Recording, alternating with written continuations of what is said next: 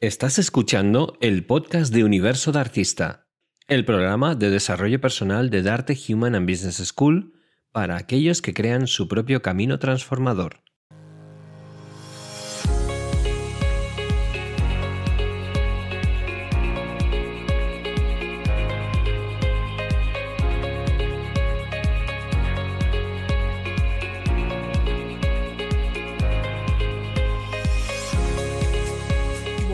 Días, ¿qué tal este sábado, este sábado luminoso ya que ya está llegando el calor aquí a, a España, ya se va, va oliendo la primavera. Y nada, aquí estamos otro día más, ya sabéis, en Universo de Artista compartiendo todo sobre desarrollo personal, sobre coaching, programación neurolingüística y aprendiendo muchísimo sobre, sobre nosotros mismos y sobre la vida, que, que ya es mucho decir. ¿Qué tal, Samantha? Buenos días. Pues la verdad que encantada. Además, hoy tenemos un programa fantástico donde Mm. vamos a hablar de emociones, de conciencia. Así que con muchas ganas de empezar. Sí, sí, además arrancamos, sabéis que siempre tenemos unas noticias, hoy vamos a arrancar por todo lo alto con entrevistas. Hoy todas son entrevistas para que, para que eso, para que nuestros oyentes pasen el mejor día, la mejor mañana de sábado posible, acompañada de gente que tiene mucho que decir y mucho que contar. Comenzamos, ¿verdad, Samantha? Comenzamos. Vamos allá.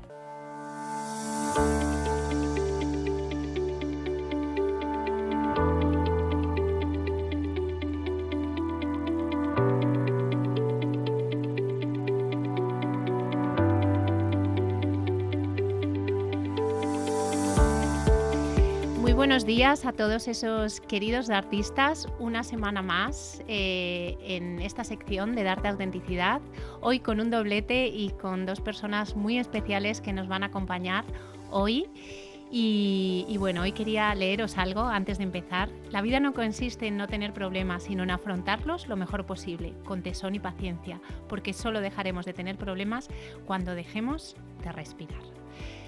Hoy eh, me acompaña Javier Dols, él es médico de familia, es escritor, conferenciante, tallerista, eh, tiene muchísima experiencia eh, en su área, tiene un libro maravilloso que os recomiendo, Tu mejor medicina eres tú, y hoy está aquí para hablarnos de salud, de emociones y de hábitos saludables. Bienvenidos Javier. Hola, muchas gracias Samantha, un placer estar aquí contigo y con vosotros. Un placer para mí. Eh, bueno, en todo ese recorrido vital que llevas, personal y profesional, sí que me gustaría eh, preguntarte por qué este título, ¿no? De Tu mejor medicina eres tú. Pues fue lo primero, lo primero que me vino a la cabeza cuando pensé, estando leyendo otro libro que se llama Deja de ser tú, de Joe Dispenza, cerré los ojos, cerré el libro y pensé qué es lo que me gustaría hacer y pensé que escribir un libro. Y si fuese un libro, ¿y qué título le pondría? Pues tu mejor medicina eres tú porque es lo que intento transmitir a los pacientes en la consulta.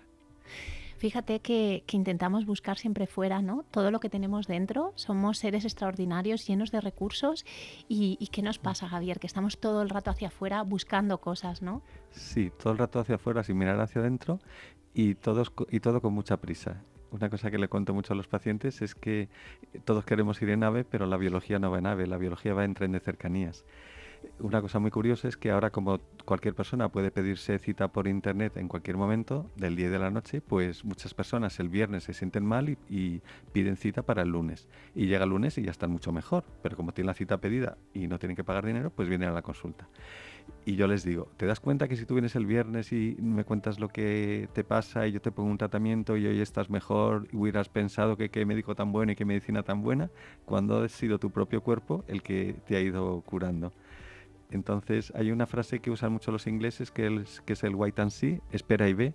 Hay muchas veces que con un poco de paciencia veremos que las cosas se van solucionando solo. Y ahora, por ejemplo, que estamos con un montón de virus por todos lados, pues nosotros no tenemos tratamiento para los virus, es el propio cuerpo el que nos va curando. Así que animo a, tomar unas pastillas que por desgracia no se venden en la farmacia, que, son, que es la paciencia, y a, buscar más en, en, nuestro interior y mirar más hacia adentro que tenemos muchas respuestas a las cosas que nos pasan. Y fíjate, Javier, es que tenemos esos cuatro cuerpos, el emocional, el mental, el físico y el espiritual, y, mm. y el cuerpo físico lo cuidamos mucho, vamos al gimnasio sí. a ponernos fuertes, a, a estar sí. bien, ¿no? Pero ¿qué, qué nos pasa con, con, nuestras, con nuestro cuerpo emocional? Pues porque ahí está, como somos, nos hemos vuelto muy, muy pragmáticos, muy, solo queremos lo que vemos y, y, nosotros somos una caja de emociones que y que, pues mira, casi te diría que el motivo es que en la escuela nadie nos ha enseñado a tener, debería haber una asignatura que fuese gestión de la salud, otra que fuese gestión de las emociones, otra que fuese gestión del lenguaje, otra que fuese gestión de la energía, otra que fuese gestión del dinero, otra que fuese gestión del tiempo. Y fíjate que bien si todos saliésemos entrenados de la escuela a gestionar todo esto.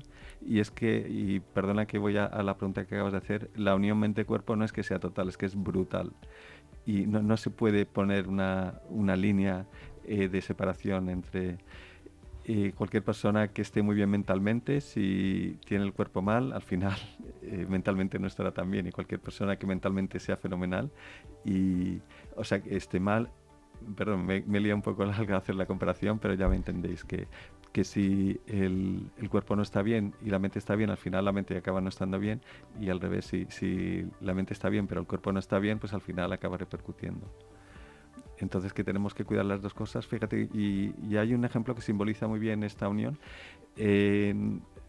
No vamos a hablar ahora de la microbiota, pero es una cosa que todos deberíamos conocer cada vez más y que son el zoológico de microorganismos que tenemos en el intestino, pues lo que más altera a la microbiota, que es una cosa orgánica, es el estrés, una cosa mental, emocional.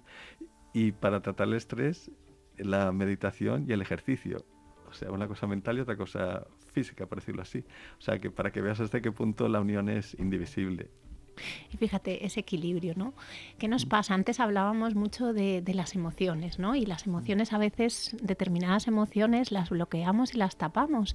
Y, no escuchamos también al cuerpo, que el cuerpo nos habla y nos va diciendo si, si paramos, y nos escuchamos en silencio, eh, pues qué nos puede pasar, ¿no? ¿Cómo gestionar... Eh, pues esas emociones, ¿no? Y, sacarlas todas a la luz. ¿Cómo, cómo podemos gestionar? Sí, pues eh, pues sería muy bueno que las normalicemos y que nos diésemos cuenta que las emociones son como un amigo que nos avisa de algo que está pasando.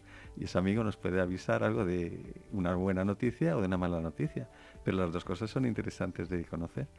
Entonces, pues yo me gusta explicar las emociones como las explica la gran ingeniera Ana Asensio, que tiene un libro Vidas en Positivo y es una gran divulgadora del mundo de las emociones y que son como eh, perfume que, que, pulveriza ¿no? en algún momento. Entonces nosotros, pues una vez que ya olemos ese perfume, vemos esa sensación, pues ver cómo la, gestionamos e intentar que eso no, eh, no, no cronificarlo, no, no, no analizar la información y gestionarla y así pues todo lo bueno que nos traen las emociones pues será una cosa muy útil y muy y muy beneficiosa. Y tanto la alegría como la tristeza tanto la, el miedo como la, la alegría pues cualquier cosa nos está informando de algo y de algo importante y sería muy interesante y animo a que todo el mundo vaya leyendo. Ahora hay muchas cosas escritas y muchos vídeos, muchas formaciones de gestión de las emociones, pues animo a la gente que no piense que es una cosa para frikis y para eh, gente sino que es para todo el mundo y que aprendiendo eso, ese es un aprendizaje que le va a ser muy útil para la vida. Fíjate, antes hablábamos también de, tus pilares, ¿no? Que son también, mm. pues, tanto la salud, la felicidad, las personas, ¿no? Y tú eres una persona, ahora mismo no le veis, eh, pero eh, Javier es una persona que cuando estás con él te eleva la vibra. Son de esas personas que, tienen una energía y tienen una sonrisa y una gratitud que te llegan, mm. ¿no? Y, creo que, la gratitud es muy importante para mantener ese estado también de energía vital y también de felicidad. Bueno, primero muchas gracias por los halagos y desde luego la gratitud es un pilar importantísimo porque primero porque una persona que se sienta agradecida es muy difícil que se sienta desgraciada y luego porque ponemos en valor un montón de cosas que tenemos a nuestro alrededor y que no le damos importancia o lo damos por supuesto, hasta que viene una enfermedad o una situación severa y nos damos cuenta hasta qué punto podría ser interesante. Todas las personas que han estado ingresadas por, por un cáncer o por una enfermedad muy severa eh, comentan el placer de volver a salir del hospital y sentir la brisa del, del aire en la cara. Y, y luego, por ejemplo, durante la pandemia, se ha visto que podía ser más importante tener un rollo de papel higiénico que tener un Ferrari. Y como dice nuestro amigo Cipri Quintas, los Ferrari no dan abrazos. O sea, tenemos que poner el valor del papel higiénico. Y el papel higiénico es un montón de cosas que tenemos eh, todos nosotros, nuestra sonrisa, nuestra, nuestra gratitud por todo. Eh, a mí me gusta decir que, que eh, la comida tenemos que dar las gracias al empezar y al acabar y así seamos, seremos más conscientes, y eso es mindfulness de la comida, mindful eating creo que se llama, eh, de, mindful eating, de que es un privilegio poder comer todos los días y, y, comer tres veces al día y comer tres platos. Es un privilegio que muchas partes del mundo no lo tienen. Entonces, eh, si nosotros ponemos en valor eso, al final, en vez de sentirnos desgraciados, porque muchas veces somos de envidia fácil y, miramos mucho al que está mejor, pero no queremos mirar al que está peor. Y si mirásemos más hacia abajo y menos hacia arriba, nos daremos cuenta de lo privilegiados que somos. Y uno de nuestros peores días para mucha gente en África sería uno de sus mejores días. Entonces, pues eso es un poco el, uno de los mensajes que habría que transmitir. Claro, donde ponemos el foco, ¿no? Todo eso mm, crece y muchas veces tú que acompañas a tantas personas en ese diálogo interior que, tenemos, que muchas veces estamos poniendo el foco siempre en lo que no tenemos. ¿Qué dirías mm. tú que es lo que más necesita la gente o lo que más anhela? Pues fíjate, para mí la, la, mejor definición de felicidad, porque es la más sencilla, es felicidad es ausencia de necesidad. Si nadie, nadie en África se siente desgraciado porque no tiene un microondas, porque no es una de sus prioridades tener un microondas. Pero sin embargo nosotros vemos que nuestro vecino ha comprado un coche muy bueno y ya nos queremos en la necesidad de que mm, para estar a su altura tenemos que comprarnos ese mismo coche. Y, y no es así, o sea, tenemos que ordenar nuestra cabeza, eh, dar hay una fundación que es ese, su título es Fundación Lo que de verdad importa, tenemos, y Víctor Coopers dice, lo, lo, lo más importante es que lo importante sea lo importante.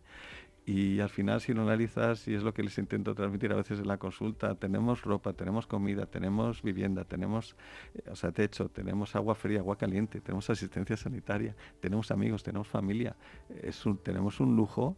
Y hay una frase que dice un hermano que me gusta mucho, que, uno de mis hermanos, que es, tenemos más de lo que necesitamos pues entonces que pongamos en valor todo lo, que tenemos.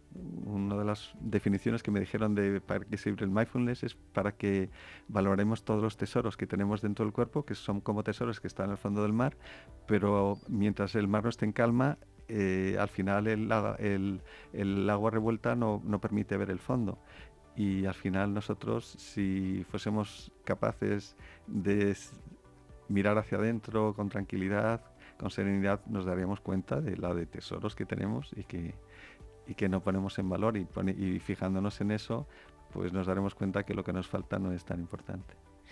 Fíjate, eso me viene esa frase de que lo que, nos lo que más necesitamos es a nosotros mismos, ¿no? Porque vivimos desconectados muchas veces de nosotros, buscando en el exterior que complete algo que en realidad somos nosotros mismos, ¿no? Abrazarnos, acompañarnos, acogernos, hablarnos con cariño, ¿no? Ser más amables con nosotros y más permisivos. Total. Eh, yo en, la consulta a veces pongo deberes a, algunos pacientes y son tres deberes. Uno es que tenemos que querernos más, otro es que tenemos que valorarnos más y otro es que tenemos que perdonarnos más. Somos capaces de perdonar, perdonar mucho a muchísima gente, pero a nosotros no nos perdonamos.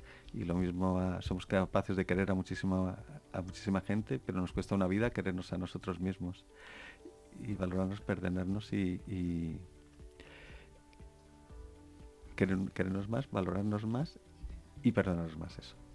Maravilloso. Bueno, en capítulos de aquí de, este libro que, la verdad que es fantástico, es un manual que todos deberíamos de, tener en casa porque, bueno, eh, Javier habla de muchas cosas, ¿no? Pero, pero es un libro fantástico. Hay un capítulo que dice, lo que importan son las personas. Yo sé que para ti las personas son muy importantes y sobre todo también para crecer en salud y en bienestar es que eh, nada tiene sentido si no, si no se lo puedes contar a alguien, no, si lo que estás viviendo no lo puedes compartir con alguien.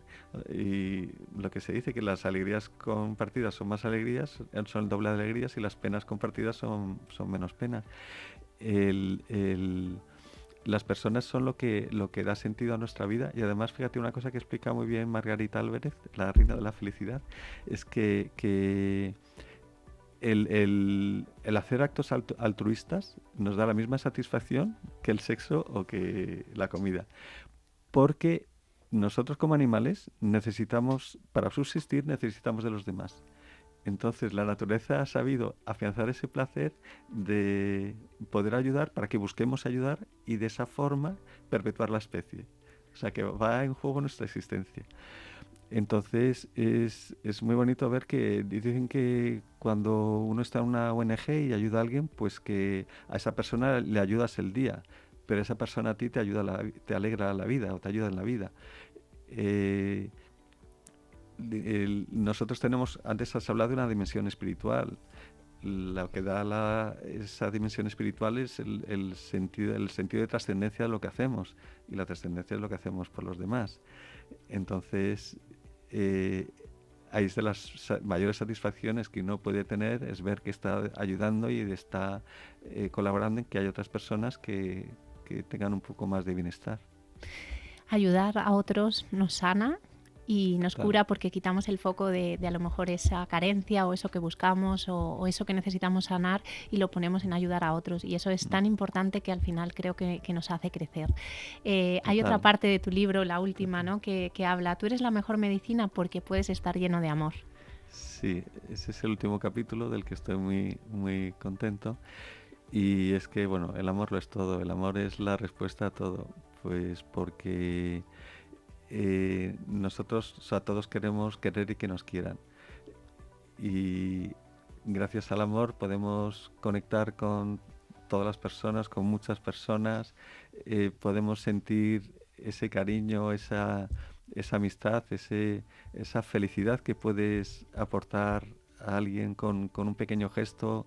Hay veces que un simple abrazo pues es lo que esa persona necesita ese día para, para no estar hundido y, para salir adelante, una sonrisa, una... Eh, entonces, pues el, amor es, es como el, secreto de, o la esencia de, de, todo lo que... para que dé sentido a todo lo que hacemos. O sea, yo decía, eh, eh, puedes... tú eres tu mejor medicina porque puedes estar lleno de amor, porque si ponemos amor en todo lo que hacemos, decimos y pensamos, eh, vamos a estar inmunizados contra las enfermedades del cuerpo y del alma. Ir a esos lugares donde, donde reside el amor y donde el amor mora, yo creo que, es un buen llamamiento. Eh, Javier, dinos algunos tips así concretos que, puedan ayudar a, tener una mejor salud. Pues mira, tengo en, con, eh, me gusta mucho enseñar, yo si no hubiera sido médico, yo no es que sea muy listo, eh, pero me gusta enseñar. Entonces, eh, buscando algo que pudiera ayudar a los pacientes a, darse cuenta que es lo más importante para la salud, he encontrado un acrónimo que es la mesa, la mesa de la salud. La mesa es un acrónimo de M representa la mente, E de ejercicio, S de sueño y A de alimentación mente, ejercicio, sueño y alimentación. Esas son las cuatro patas, los cuatro pilares de, que tenemos que ir mejorando para tener una mejor salud. Y me encanta que la primera letra sea la M porque aquí en la mente tenemos una capacidad de, de, curación, de, de, mejora brutal. Es como un ordenador súper buenísimo, pero que solo nos han dado las instrucciones para eh, el Word y para Excel. Y tenemos un montón de, de cosas eh, eh, y parcelas en las que podemos mejorar. Entonces, cuidar la mente, cuidar el ejercicio, es la mejor medicina, es el ejercicio, la mejor medicina, perdón. El sueño es mejor ponerse el despertador para acostarse que para levantarse y la alimentación ahí pues es que podemos estar horas y horas hablando y ahora que se conoce todo el tema de la microbiota ni te cuento.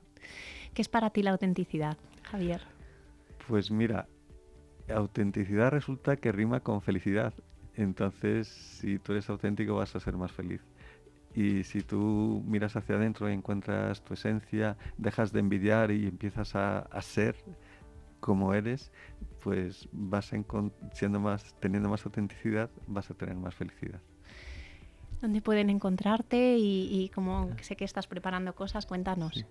Bueno, la red social que, en la que estoy más presente es Instagram. Y mi Instagram es mi nombre todo seguido, Javier Dosjuste.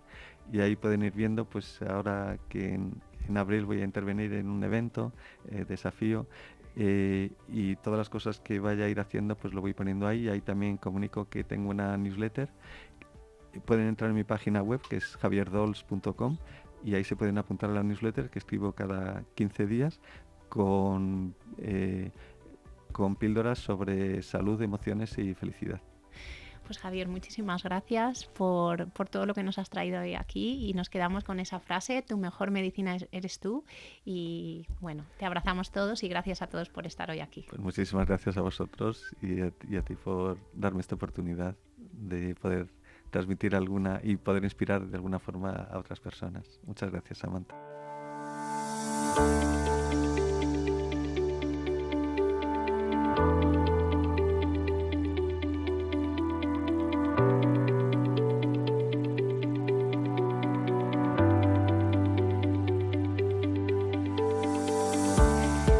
Pues otra vez estoy aquí con Darte Autenticidad y hoy vamos a hablar de, coaching. Eh, lo que nos gusta en Darte, pues eh, hablar de coaching, de inteligencia emocional también.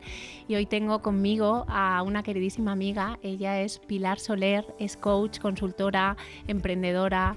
Eh, bueno, es una mujer fascinante que, ha estado en, consultoría muchísimos años, ha emprendido también su propio proyecto y luego su camino a través del, del coaching y la consultoría.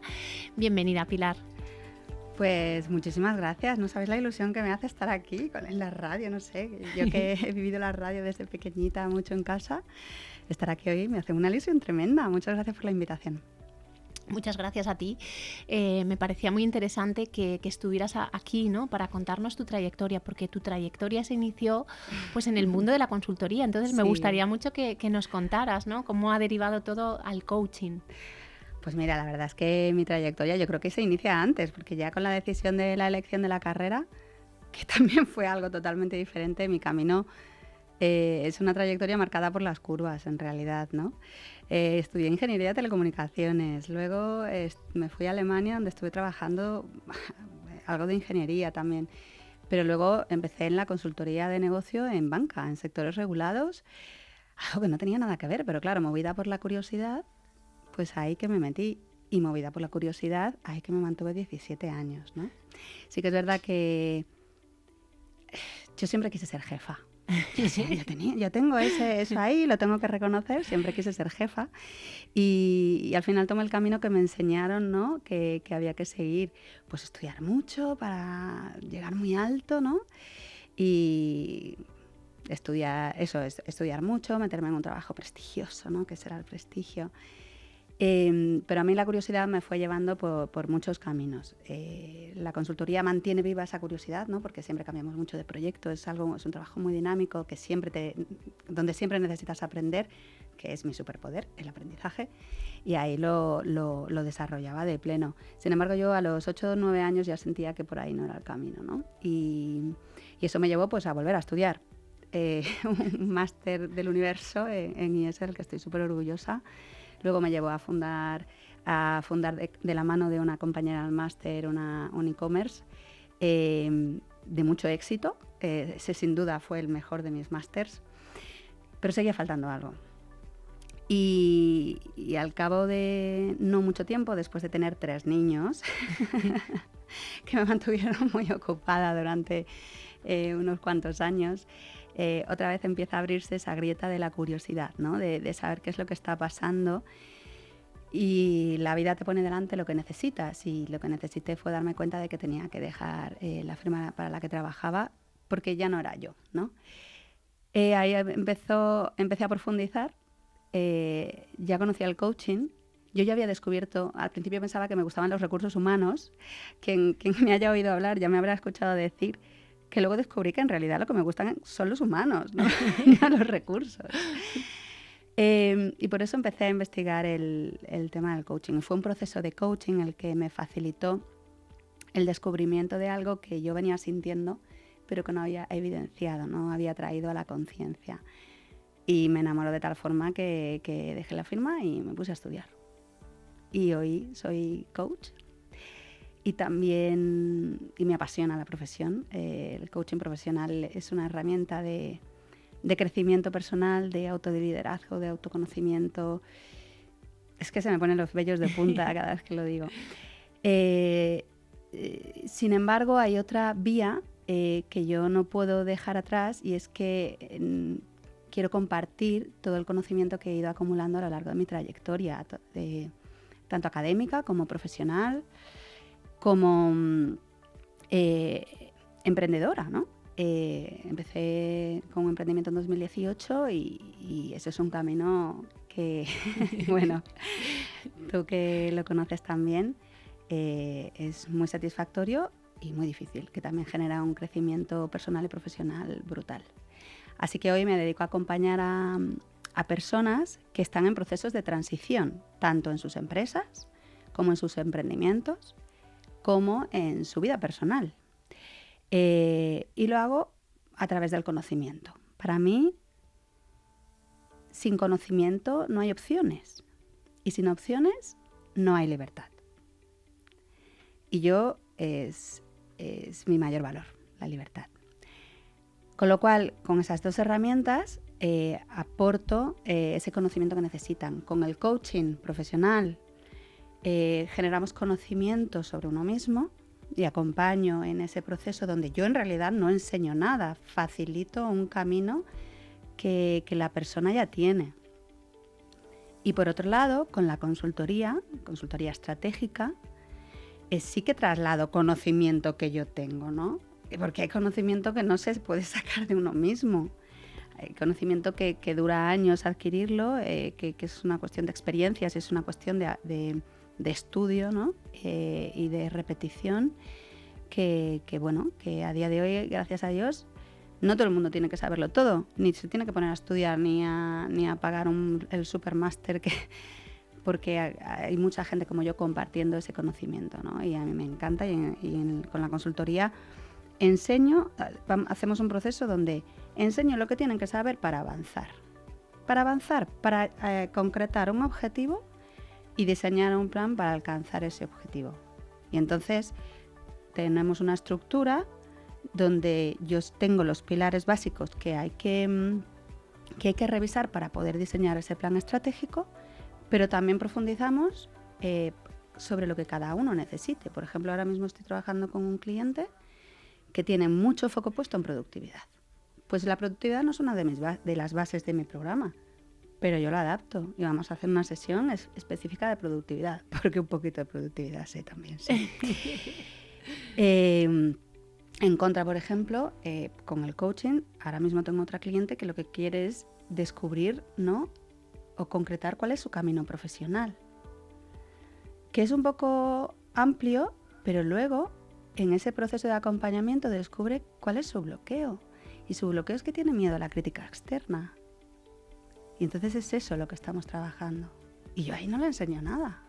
Le acompaño con herramientas de coaching a, a descubrir más sobre ese miedo y a dar pasitos, porque no debe decir, no, a, olvidarse del miedo, no, eso no, no, funciona así. Pero sí se pueden hacer pequeños cambios y, y dar pequeños pasos que te acercan allí donde quieres llegar. Bueno, has dicho cosas muy interesantes. es que me, he eh, enrollado como una persona. Y, bueno, me, las dejo, me, quiero dejar aquí, ¿no? Porque has hablado de, todos esos puntos de inflexión que, al final somos eh, también héroes, ¿no? Tenemos nuestro propio camino, nuestro propio viaje del héroe que nos va poniendo a veces adversidades, situaciones en las que tenemos que parar, reflexionar, elegir unos caminos, renunciar a otros. Y eso me encanta, ¿no? Porque la vida al final es eso, es renunciar, es coger caminos nuevos, abrir, abrirte a las posibilidades. Y luego, una cosa que, que a mí me gusta de ti es que tú eres muy muy clara, eso me encanta, ¿no? Porque al final hay que tener claridad, ¿no? Hablábamos antes de, del fluir, pero con una estructura, ¿no? Porque si no nos perdemos y a veces nosotros mismos no sabemos ni cuál es nuestro objetivo. De hecho, decíamos que, en el coaching una de las sesiones puede ser, oye, ¿cómo vamos a, a, establecer ese objetivo que a veces ni lo reconocemos? Entonces es muy interesante pues ese acompañamiento y una cosa a destacar también es que al final elegimos un camino, nos vamos a otro, pero al final es importante ver que nosotros, todo lo que hemos vivido profesional y personalmente, forma parte de nosotros. Vamos a integrarlo, no vamos a decir, voy a quitar esto de aquí porque es que esto no me vale, no, voy a... Eh, pilares mm, consultoría, es coaching, es emprendimiento, ¿no? Y esa es ella, ¿no? Con su valor añadido. Entonces creo que para todos los que nos estáis escuchando eso es muy interesante, ¿no? Que, que, al final no renunciar a esas cosas que te has llevado y que has cogido como herramientas, sino intégralas en tu propio emprendimiento. Eh, por supuesto, de hecho yo cuando, cuando empecé a trabajar con mi marca personal eh, y con la claridad de que quería ser coach, eh, fue un conflicto para mí. El, porque yo pensaba que tenía que elegir, un poco influenciada ¿no? por los gurús del marketing, de tenemos que tener un nicho, tenemos que tener un servicio, vamos a por ello, pum, pum, pum, pum, un cliente ideal y esto es lo que vendo, ¿no? Y claro, yo decía, es que yo no puedo. Es que, es que, es que yo soy todo esto. Em, sobre todo porque el coaching y la consultoría en gran parte es todo lo contrario, o sea, son los extremos opuestos de, las posibilidades de, acompañamiento, de los procesos de acompañamiento. ¿no? el coaching profesional no es directivo. Inciso, cuando hablo de coaching profesional, hablo del coaching con las competencias de ICF, con unas metodologías y unas herramientas concretas, que la palabra coaching ya sabemos que puede ser un poco confusa y todo el mundo lo puede utilizar si quiere, por supuesto, pero yo de lo que hablo es de coaching profesional. Eh, entonces, ahí no somos directivos. No decimos al cliente lo que tenemos que hacer. En un momento dado podemos contar una historia para inspirar, pero ya está. O sea, a lo más que debemos llegar para dejar espacio a ese cliente, porque lo importante y el centro es el cliente siempre, eh, es, hasta ahí. Sin embargo, en la consultoría sí. En la consultoría yo pego, doy meneos. O sea, doy masterclasses, doy meneos en el sentido de eh, me traes esta idea, yo te la confronto, en el coaching también confrontamos, pero bueno, pero te doy mi opinión profesional en, base a, todo eso que has comentado que soy, ¿no? Y eso a mí me supuso un conflicto hasta que entendí que no tenía por qué ser así, hasta que entendí que, cada uno somos diferentes en lo que somos. Yo tenía un jefe cuando, iba a decir cuando era pequeña, cuando era joven, eh, cuando empezaba a llevar equipos, que me dijo, somos, eh, los consultores tenemos un océano de conocimiento de un centímetro de profundidad. Y a mí eso me enfadó muchísimo, me pareció fatal. Y, es algo que, he sentido como una carga durante muchos años, ¿no? Sin embargo, ahora le veo el valor. ¿Por qué? Porque yo te puedo acompañar, por ejemplo, en, eh, en, un proceso de diseñar un, proyecto y lanzarlo, un proyecto empresarial. Te puedo enseñar lo básico, lo justo eh, y suficiente para poder lanzarlo. Que luego necesitas profundizar en marketing. Genial, yo sé de marketing. Yo te cuento lo básico que tienes que hacer en marketing. Y si ya luego quieres profundizar, te metes ahí, contratas a un profesional del marketing. Pero yo soy una consultora generalista y hay otras personas que son eh, consultores especializados. La verdad que maravillosa esa, esa visión que nos traes y, y bueno, Cuéntanos qué es para ti la autenticidad, que, teniendo mm. marca personal y todo creo que es algo muy interesante. Claro, enlaza mucho. Pues mira, para mí la autenticidad, aunque suena un poco salvaje, es como seguir tus instintos, ¿no? Em, hacerle caso a, no, fíjate, aunque en coaching nos gusta poner las cosas en positivo, yo creo que aquí con no darle la espalda a lo que sentimos que, que debemos hacer o que va a ocurrir, es más que suficiente y eso con no escuchar demasiado a los demás o a lo que nos ha enseñado la sociedad, muchas veces es suficiente. Al final tenemos una intuición eh, que es una sabiduría interna que cuando estamos desconectados, cuando no nos paramos a escucharlo, pues nos perdemos, nos perdemos, entonces eh, no somos auténticos. Sin embargo, si encontramos ese pequeño ratito, antes que habéis estado hablando con Javier sobre, sobre mindfulness, ¿no? sobre parar, sobre la importancia de la mente, darle ese espacio te permite ser auténtico. Y es lo que he aprendido al final es desaprender de todo. Sí. Eh, decir que no sabemos nada y, volver a recordar quiénes somos. Pilar, ¿dónde podemos encontrarte? ¿Cómo pueden trabajar contigo? Pues mira, yo tengo la... Estoy muy activa en Instagram, mi, perfil es Pilar Soler P, coach y consultora. También estoy muy activa en LinkedIn, eh, Pilar Soler Pascual del Povil. Y, mm, y pueden trabajar conmigo contactándome. Ahí tengo mi Linktree, tienen todas las formas de, de contacto. Eh, lo que sí he hecho ha sido preparar un regalito especial para todos los oyentes de Universo de Artista. Y si me escriben la palabra en mis redes, soy de artista, les voy a regalar una visualización, un audio de visualización súper bonito y una masterclass de planificación de una transición laboral. Y si oh. se deciden a trabajar conmigo, revisamos el precio y aplicamos un 10% de descuento sobre los precios de 2023. Bueno, me encanta Pilar, la verdad que, es una maravilla. Esto sí que, sí que es ponerse eh, a la acción y, tan necesario. Así que nada, muchísimas gracias, muchísimas gracias, y seguimos con, con el programa de hoy.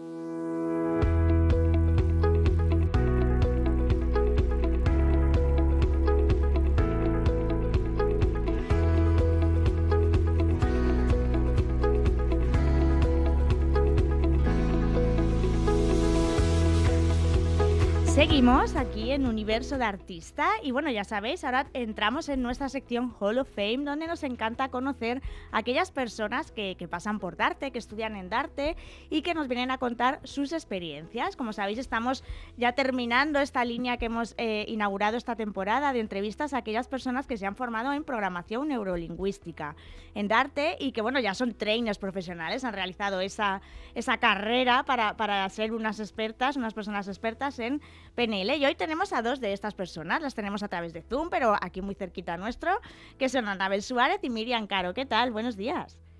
Muy buenos días. Buenos días, muy bien.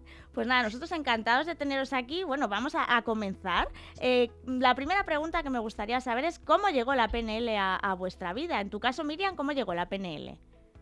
Eh, la PNL llegó hace unos seis años que por circunstancias de la vida tuve que estar hospitalizada un mes por un riesgo de preeclampsia con mi primer hijo.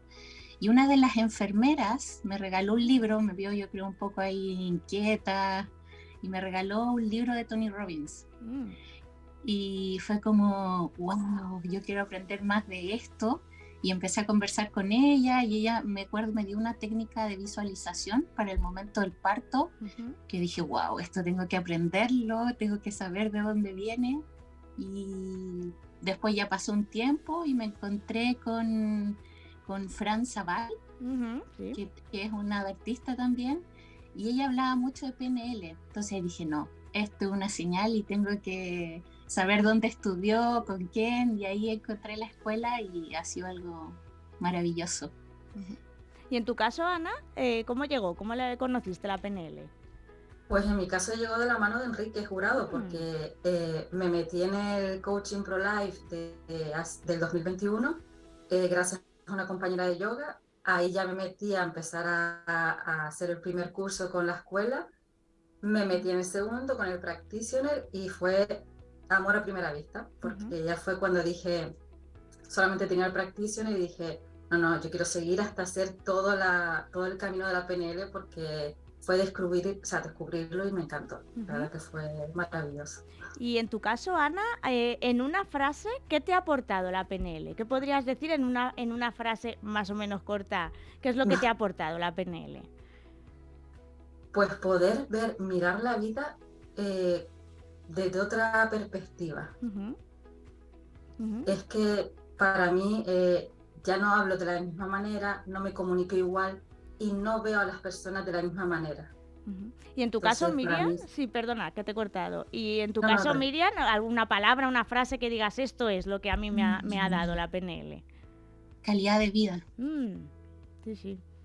Wow, eh, qué bueno, qué buenos resúmenes, eh.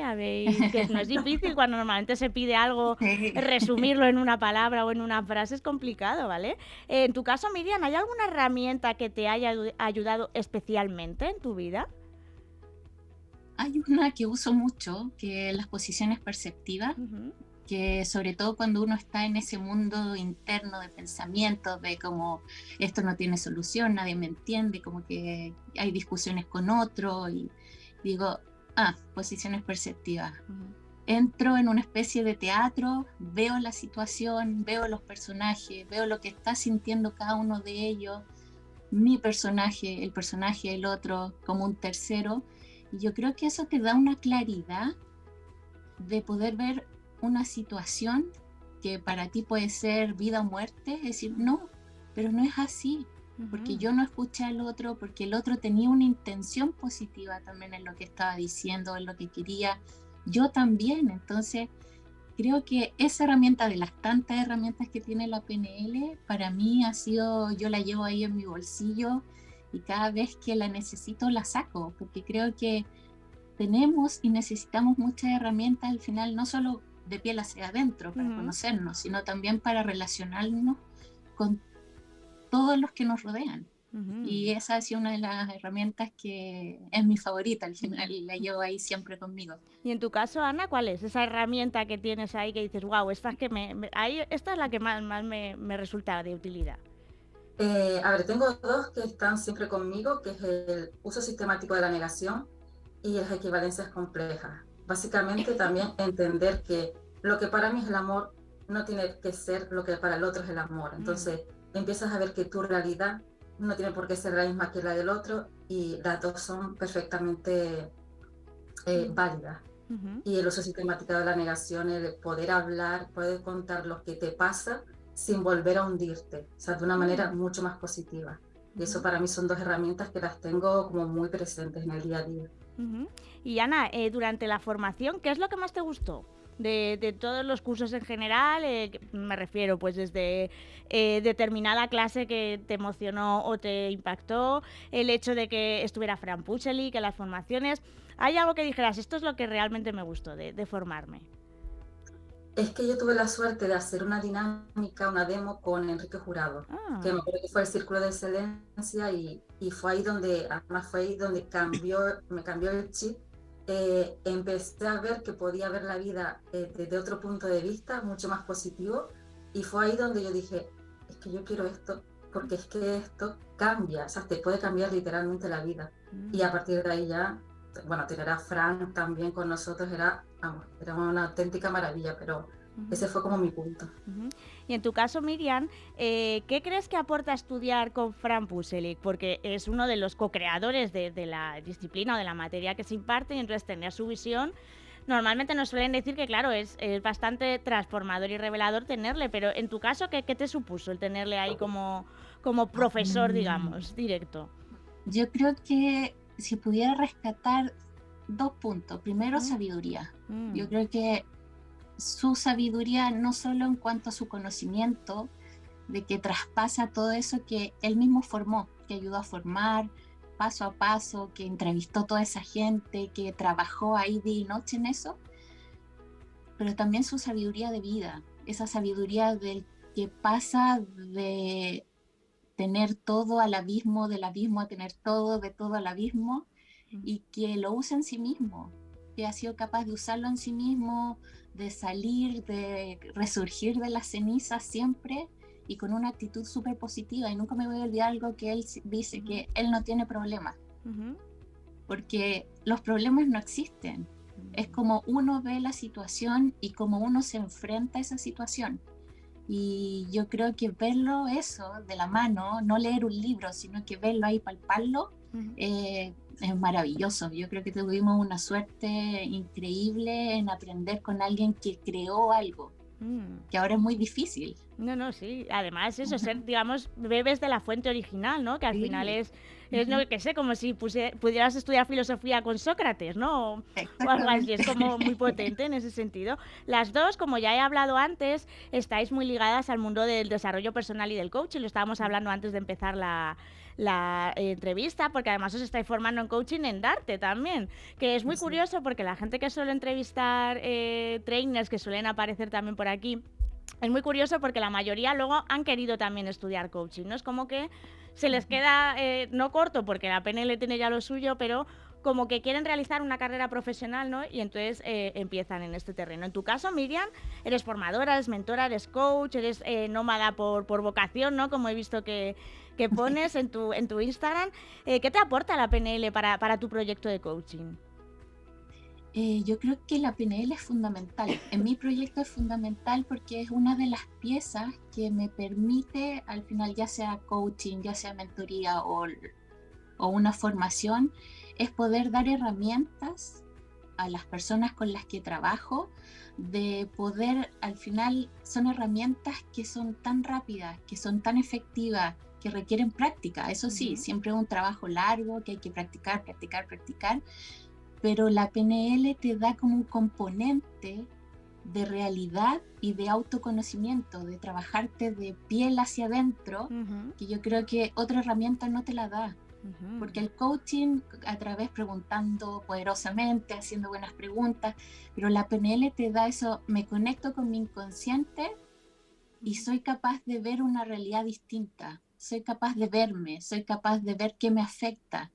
Y también otras técnicas que uso, inteligencia emocional, también ahora más neurociencia, pero la PNL yo creo que sigue siendo ahí el top one, de, que te da esa rapidez y esa cercanía de conectar contigo, que otras no complementan, pero no es lo mismo. Y en tu caso, Anabel, eh, ¿qué te está aportando la PNL para ese proyecto que además creo que presentas eh, dentro de apenas una semana? que está presente la PNL en ese proyecto de coaching que vas a presentar. Sí, por supuesto, la PNL está presente porque además yo trabajo, voy a trabajar con, con personas con la herida del rechazo y, y la PNL me, me, ayuda a ir más rápido hacia la raíz, porque normalmente cuando tenemos esa herida eh, tenemos una serie de comportamientos que incluso pensamos que algo falla en nosotros o que, o que bueno, que la vida que me ha tocado es esta. Y la PNL es como el camino más directo y es la unión perfecta con el coaching para llegar a ese punto, a esa raíz, decir, no, esto te pasó en la infancia y vamos a partir de aquí vamos a ver cómo gestionamos todo esto.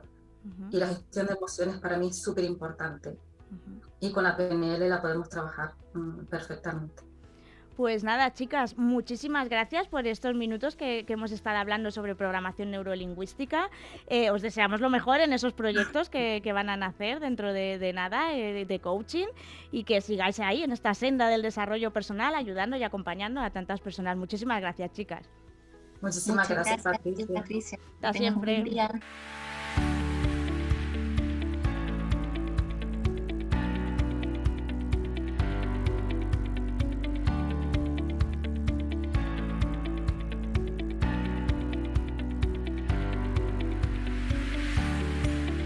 Seguimos, ya sabéis que aquí no paramos de, aprender un montón y bueno, ahora encima venimos con, digamos, la sección donde más aprendizajes tenemos, que es Universidad de Coaching, ya sabéis, esta sección donde no es que hablemos de coaching, es que hablamos de muchas cosas interesantes sobre desarrollo personal que nos ayudan a crecer en todos los ámbitos de nuestra vida. Y hoy además vamos a hablar de algo que yo creo que, que, vamos, nos interesa a todo el mundo porque todo el mundo vivimos, ¿no? Y es que vamos a hablar de cómo vivir con sentido, que ojo que no es un tema, no es digamos un tema baladí, como se suele decir, sino que es un tema profundo y para ello eh, nos hemos traído aquí a un experto en la materia que se llama Laureano Pérez, ¿qué tal? Eh, hola, ¿qué tal? Muy bien, encantado de estar aquí con vosotros. Un saludo a todo el mundo. Pues a ver, voy a hacer una pequeña introducción ¿no? para que la gente te, conozca mejor. Él es ingeniero de profesión, pero también entrenador superior de natación y certificado en CrossFit. Eso sí, él se reformó, como, como él mismo dice, y volvió a su esencia. Y tras realizar un máster en desarrollo personal en IPP, en técnicas de, de psicología transpersonal, y descubrir y estudiar a fondo a Carl Gustav Jung, hoy se dedica a acompañar y ayudar a la gente a eso, a dar sentido a su vida, ¿verdad? Bien. Eh, bien, ¿no? He hecho bien el resumen, ¿no, Laure? Laureano. Perfecto, está todo perfecto. Pues como vamos a hablar de vivir con sentido, yo creo que lo primero que tenemos que, determinar es qué es vivir con sentido. Pues mira, vivir con sentido es algo natural que nosotros estamos perdiendo en la última década y especial, vamos, en los últimos siglos y especialmente en la última década. Mira que Jung, esta figura que yo sigo tanto, que es uno de los padres del desarrollo personal, junto con Adler, fueron los primeros médicos psiquiatras que, digamos, que vieron la posibilidad de ayudar a personas sin grandes eh, perturbaciones mentales y tener unas vidas más amplias, o sea, los padres del desarrollo personal. Para Jung, eh, la neurosis, o sea, pues la, dificultad mental, es el sufrimiento de un alma que no ha descubierto el sentido. Él decía esto, eh, de que eh, la vida no va de buenos y malos, sino de sentido y sin sentido.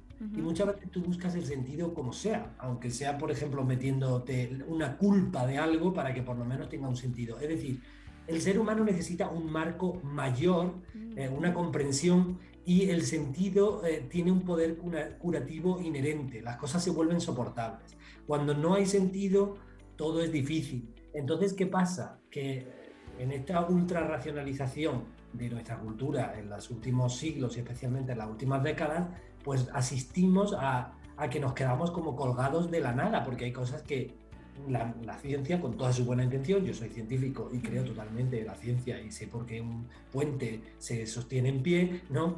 Pero la ciencia hay sitios a donde no puede llegar. Y entonces, como no puede llegar, ahí podemos tener esa falta de sentido y, vivimos infelices porque decimos, bueno, ¿qué hay después de todo esto? ¿no? Si, si yo he llegado hasta aquí, he seguido los pasos muchas veces que me ha pedido la sociedad y ahora me encuentro con que en mi vida, ¿qué pasa? ¿Dónde, dónde está el sentido? O sea, vivir con sentido es vivir dentro de un plan mayor, sabiendo que tienes un potencial enorme, pero que hay un potencial disponible, hay, hay un plan mayor que, digamos, donde todo se enmarca. ¿Y cómo puedo detectar yo mm, que, porque a lo mejor hay gente que lo ve muy claro, el decir, es que yo eso no encuentro sentido a mi vida, que es verdad que es una frase que, que se suele decir cuando estamos como un poco perdidos, pero digamos que hay como una especie, voy a poner entre comillas, síntomas o formas de decir, no, o sea, tú estás perdido, no tiene sentido eh, tu vida. ¿Hay alguna forma de, verlo, ¿no? De cómo detectar que no está teniendo la vida sentido. Hombre, uno detecta que su vida no tiene sentido cuando hay pesares en la vida, cuando uno tiene una tristeza eh, que no sabe de dónde viene ni a dónde va, cuando uno está estancado en, en algún área particular de su vida, a veces es el trabajo, a veces son las relaciones, a veces eh, es el dinero, a veces, digamos que a veces es el tiempo y la manera de gestionar el tiempo que tenemos tan surrealista en los últimos años con la llegada de la digitalización, ¿no? Entonces, al final son las grandes dimensiones humanas, ¿no? A veces es la propia trascendencia, que no sé cómo volver a conectarme con la trascendencia, porque como tenemos este enfado tan grande con lo religioso, porque parece como que nos ha fallado ante el nuevo Dios que es la ciencia, pues eh, muchas personas digamos que sienten como estas desconexiones. Al final tú sientes que estás desconectado y que hay algo en ti que no funciona en tu vida. Y típicamente suele ser una de estas áreas la que más te pesa, aunque hay personas que lamentablemente tienen que vivirlo como que es en varias de las áreas en las que se encuentran estancados. ¿Y por qué solemos perder ese sentido en la vida? Y es más como una hora que antes es bastante común ahora porque nos hemos desconectado de lo espiritual. Mm. Lo espiritual es una eh, necesidad humana eh, instintiva, o esta es la propuesta de Jung, que es igual que el instinto de la reflexión, que el instinto sexual, es decir, Jung es un discípulo de Freud y rompe con él porque le parece que el instinto sexual no es lo único que hay en la vida. Encarrila gran parte de la energía vital, pero hay otras necesidades. Y una de ellas es el instinto espiritual, digamos, formar parte de algo más grande. Se supone que la tecnología para conseguir eso, por decir así, en el lenguaje de hoy, es la religión. Pero es cierto que los ritos de la religión se han quedado atrasados o su propio moralismo eh, se ha fagocitado la capacidad espiritual que tenía eh, la religión y por tanto pues hoy hemos quedado ahí eh, digamos, mm, desconectados. Y entonces, esa es una de las grandes razones. Otra de las grandes razones porque estamos desconectados del cuerpo, que ya sabes que nuestra cultura es una cultura de, muy mental. Entonces, en muchas de nuestras profesiones y de nuestras cosas en la vida, todo lo que diga la mente es lo que manda y el resto de grandes funciones psicológicas como el sentimiento, eh, como la percepción a través de los sentidos o como la intuición, que es la gran denostada de nuestras funciones psicológicas, no, no están eh, bienvenidas en el esquema científico donde todo tiene que ser medible y racionalizable. Eh, comentas que los símbolos y arquetipos ¿no? Eh, pueden ayudarnos ¿no? en ese tránsito para encontrar el sentido de la vida. ¿A qué te refieres con esto de símbolos y arquetipos? Porque suena un poco como místico, ¿no? Tal, pero supongo que tiene su explicación y su razón, ¿no? Sí. Los arquetipos suenan muy místicos, pero no tienen nada místico. Los arquetipos son, digamos, como disposiciones psíquicas o factores ordenadores eh, dentro de la psique, que nos permiten entender cómo funciona el mundo. Es decir, así como el instinto te dice qué es lo que tienes que hacer, el arquetipo lo comprende. Entonces, el arquetipo es completamente inconsciente y entonces se va rellenando de la experiencia individual para tomar una forma. Por ejemplo, yo llego aquí, espero tener una mamá, pero no sé exactamente cómo va a ser mi mamá o la figura materna que me, que me cuide, que me dé protección y que me dé cariño porque soy un bebé desvalido. Entonces, pues ahí tenemos, por ejemplo, el arquetipo de la madre, ¿no? que es uno de los arquetipos primarios. Entonces, los arquetipos son estas disposiciones o factores ordenadores para entender el mundo y, por tanto, meterlos en nuestra vida nos ayuda precisamente a, conectar con algo mayor. Mm. Porque, claro, hay que arquetipos como, por ejemplo, arquetipos son infinitos, pero, por ejemplo, el sabio, eh, que me permite eh, pues adivinar que si yo me encarrilo hacia aprender cosas, puedo vivir una vida más amplia, una vida, eh, digamos, conectada con los demás, el arquetipo pues, de la pareja, por ejemplo. Entonces, eso me va permitiendo tener experiencias mayores, que es como yo conquisto el sentido, porque el sentido se conquista ampliándose la vida, no siendo mejor que no sé quién o que no sé qué. No valen las comparaciones, ¿no? En este caso. Y los símbolos también, o sea, cuando hablas de símbolos, eh, ¿te refieres a los arquetipos o son cosas separadas? Es que, mira, el arquetipo es, como digo, en su, es completamente inconsciente. Y luego se rellena y toma una forma, como que se encarna, ¿vale? Entonces, digamos que nosotros tenemos la mente del yo, la mente del consciente, donde yo sé que soy Laure, que tengo X años y que no sé qué, y la mente inconsciente, donde están pululando todos esos arquetipos que se van activando como si fueran constelaciones dentro de un cielo estrellado lleno de estrellas, pues hay unas pocas que se activan en mi vida y forman una constelación. Entonces, la relación entre la mente consciente e inconsciente se produce a través del símbolo, que es una imagen que, que, para mí tiene una emoción especial. Por ejemplo, si yo estoy, el arquetipo del sabio se puede activar en mí en la forma del mago Merlin. Es que es una figura que para mí puede ser mágica. Entonces, esto lo vemos, por, por, eso Netflix tiene tanto éxito, porque activa los arquetipos en forma de símbolos y eso me da a mí, digamos, una emoción en mi vida para vivir eh, teniendo en cuenta el yo, mi mente consciente y mi mente inconsciente, teniendo las dos juntas. O sea, que el símbolo es la síntesis nueva, renovada, de consciente e inconsciente, que además, consciente e inconsciente, suelen tener conflictos, por eso tú no consigues lo que quieres. Y el símbolo te ayuda a caminar hacia conseguirlo de una manera nueva.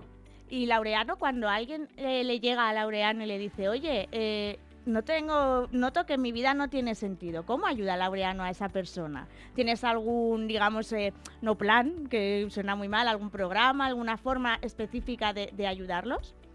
Eh, sí, claro. Lo que se hace con las personas es primero pues que nos cuenten, digamos, su, vida, que les preocupa y qué es lo que han transitado desde que eran pequeños, e identificar cuál es su mundo, porque al final tienes que averiguar cuál es el mundo interno de la persona, que yo llamo alma, esa experiencia de interioridad, que la mía es Laurelandia, la tuya Patricia Landia, y todas esas landias hay que entenderlas bien. Entonces la entiendes y a partir de ahí empieza un camino, un camino para volver a ser uno mismo, el llamado famoso camino de individuación de, de Carl Jung, que lo que hace es que va visitando esos distintos símbolos. Por ejemplo, pues puedes visitar el arquetipo, puedes visitar a tu niño interior que es un arquetipo de expresión emocional, de pureza, de inocencia, y vas viendo cómo se ha ido corrompiendo con el tiempo con culpas, con tristezas, con palos que se ha llevado o penas y así pues eh, va visitando otros personajes internos que pueden ser o energías internas que pueden ser pues el adolescente, que puede ser aquella primera pareja que tuviste,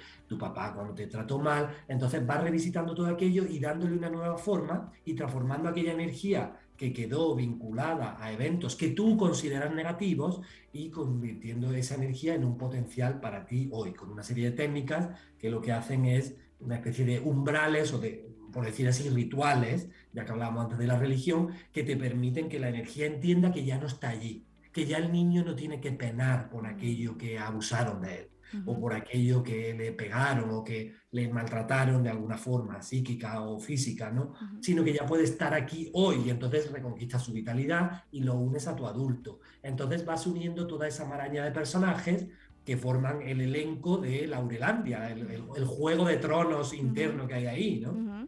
O sea, que es un trabajo de, sobre todo de conocerse mucho mejor a sí mismo. Eh, y para ti, Laureano, ¿qué es más difícil?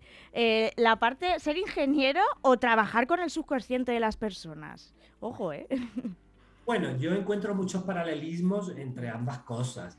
porque al final, digamos que yo soy ingeniero de caminos, ¿no? que al final se crean infraestructuras civiles para, para, la población y al final la terapia no deja de ser una especie de ingeniería de caminos espirituales, donde lo que buscamos es que las personas eh, encuentren su propio camino y que además lo pongan al servicio de los demás, porque todo el que, el que va sanando y haciendo su camino de individuación lo pone al servicio de la sociedad, porque en esta visión junguiana, que es científica, eh, nosotros pues, queremos que la especie mejore. Entonces, ayudamos. Es decir, que igual que pues, un compañero mío de la facultad todavía está hoy haciendo una carretera o una presa, pues nosotros estamos construyendo una especie de carretera para las personas que, que caminan hacia tener vidas mejores, como puede ser una persona sola en una terapia, puede ser como eh, como desde darte formación, ¿no? Pues construir a personas que se encargan luego de ayudar a los demás, o sea, formar, a, formar esas carreteras para que la gente transite y darles pues sus posadas, sus espacios de descanso, para que ese camino sea lo suficientemente sano y que tenga sus etapas, sus etapas bien definidas. ¿Y dónde te pueden encontrar, Laureano? ¿En redes sociales, en alguna web? Porque habrá gente a lo mejor que, que esté escuchando y diga, jolín, es que me está describiendo mi situación actual y necesito que, que sea esa brújula ¿no? que necesito para, para encontrar ese sentido a mi vida. ¿Dónde te pueden encontrar?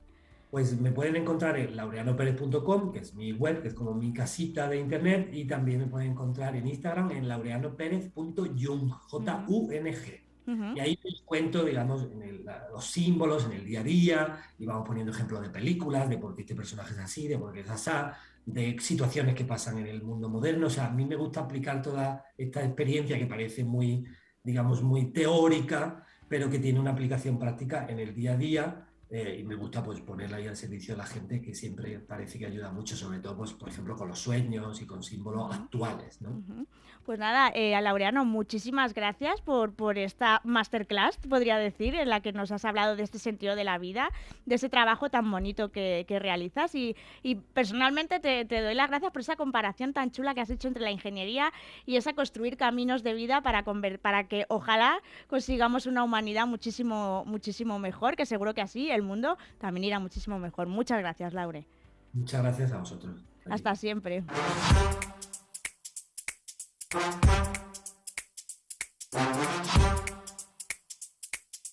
you.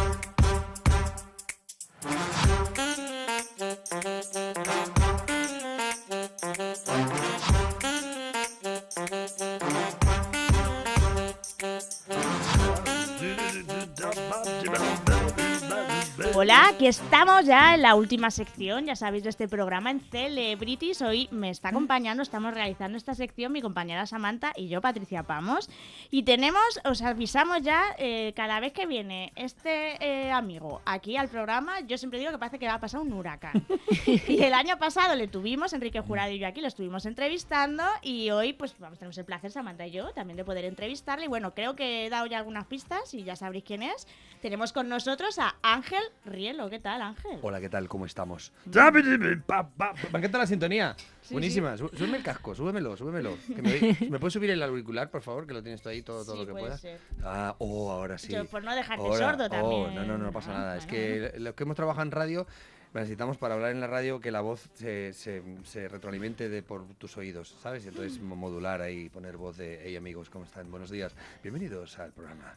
Hoy en este programa tenemos a un personaje que la flipas. La podemos coger, nos levantamos y dejamos a Ángel no, aquí. No, no, no, que, yo ya me he tirado mucho tiempo haciendo monólogos. Me gusta pues que me pregunten cosas. Eh, vamos a, voy a presentarte un poquillo, así un poco, para, para hacer una pequeña presentación e intro. Bueno, Ángel Rielo tú te defines como el feliciólogo, ¿no? También es actor, conferenciante, humorista, artista, escritor de libros bonitos, como El pequeño libro de la felicidad, que lo tenemos aquí, y El pequeño libro del amor. Sí.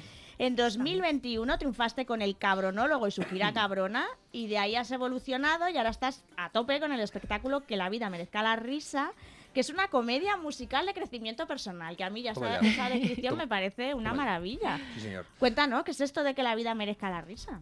Hombre, siempre se ha dicho que la vida merezca la pena, ¿no? Ay, es que merece la pena, es que merece la pena, porque era como, también tiene una connotación bonita esa frase, porque es que el esfuerzo que realices merezca el dolor que te cueste. Pero como yo no trabajo con dolores, porque para mí todo es perfecto, eh, creamos hace un montón de años, en el 2011 o 12, creamos el formato de que la vida merezca la risa y con esa frase hicimos una, una proclamación de que la vida siempre sea importante porque te ríes de todo lo que te pueda preocupar, ¿no? De alguna manera. La importancia de la risa. Básicamente porque me llamo Rielo de apellido. O sea, no me lo he puesto para actuar.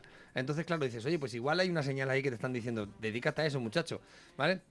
Quiero hacer una pequeña aclaración y es que eh, en realidad eh, empecé con el, con el tema del feliciólogo, que es un personaje, Ujú. no es la persona, ¿vale? Eh, porque la persona es Ángel y el personaje es lo que interpreto, lo que doy al, al exterior. Pero empecé con el feliciólogo y lo que ocurrió después de pandemia es que había una parte del feliciólogo que estaba incompleta Mm. y necesitaba sacar su, ah, su alter ego. Y entonces apareció eh, el cabronólogo, que en realidad a mucha gente incluso no fue a verlo pensando que era como, oh, calibre abajo, ¿sabes? Este rollo que hay ahora de, "Ay, no, pero espérate, que porque a nosotros no nos hablamos como, hola, ¿qué tal? ¿Qué- ¿Cómo estás? Qué bien te veo. Dices, te veo muy elevado. ¿Sabes lo que te quiero decir, no? Entre la gente de crecimiento personal y la espiritualidad es todo como muy que elevado te veo. Calibre muy bajo, ¿no? Porque es cabronólogo.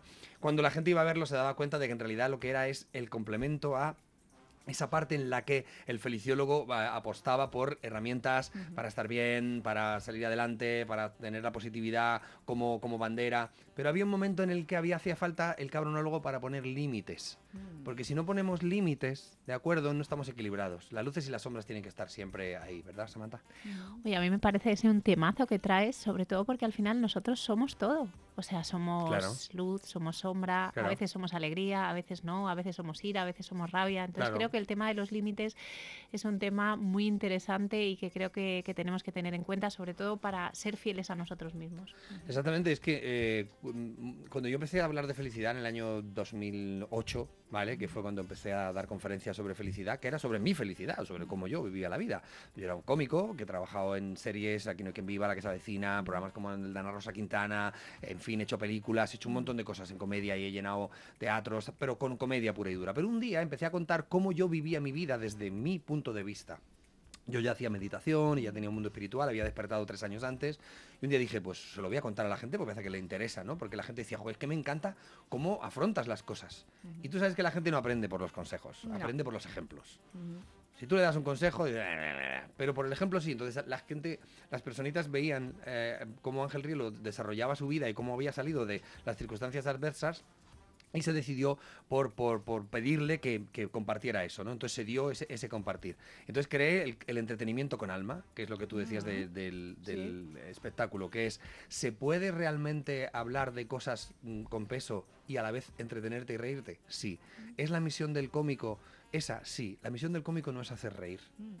Si no, acabas prostituyéndote para hacer reír a cualquier precio. El cómico tiene la misión de hacer reír, hacer pensar y hacer sentir.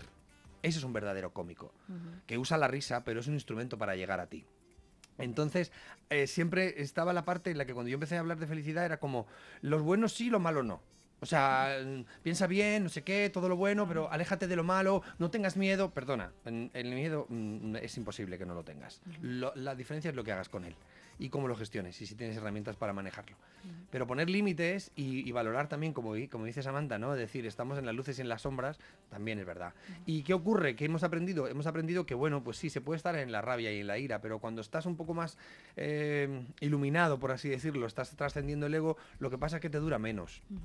Y llega un momento que no te dura nada, llega un momento que es el pensamiento iracundo y haces así y dices, hey, hasta luego, y lo dejas pasar, ¿sabes? Porque no te interesa. Porque al final pones el precio de tu serenidad al, al- al va- al valor que tú quieras. ¿Cuál es el precio de tu serenidad? ¿Un cabreo, una discusión de un coche? ¿Que tu suegra te diga un mal comentario? ¿Que tu hijo te tal? ¿Ese es el precio de tu serenidad? Pues ahí lo vendes. Ahora, si, si no lo vendes, pues se queda para ti siempre. ¿Y siempre tuvo tan claro Ángel Rielo este camino de la felicidad cuando empezó en el 2008 o él ha ido aprendiendo a determinar qué es la felicidad, que no es eh, estar feliz todo el rato ni estar riendo todo el rato, sino que, como has dicho tú, eh, hay miedos, hay todo, pero se puede ser feliz con ello. Totalmente. Pero Ángel Rielo, que eh, ¿esto cómo lo ha ido aprendiendo él en la vida? Yo lo llevo de serie. Mm. Yo desde que era un, un renacuajo siempre he sido así. Y lo que ocurre es que lo que veis, además vosotros me conocéis, si me ves haciendo una entrevista o me veis en el escenario o me veis tomando un café, soy igual. O sea, yo no tengo filtro, no es, ah, me subo arriba y me convierto en tal y tal. Sí que es verdad que cuando estás en, el- en- en cara al público, pues el personaje se transforma en lo que quiere mostrar. Pero soy, soy tal cual. Con seis años me subieron al escenario Y yo dije, esto es lo mío.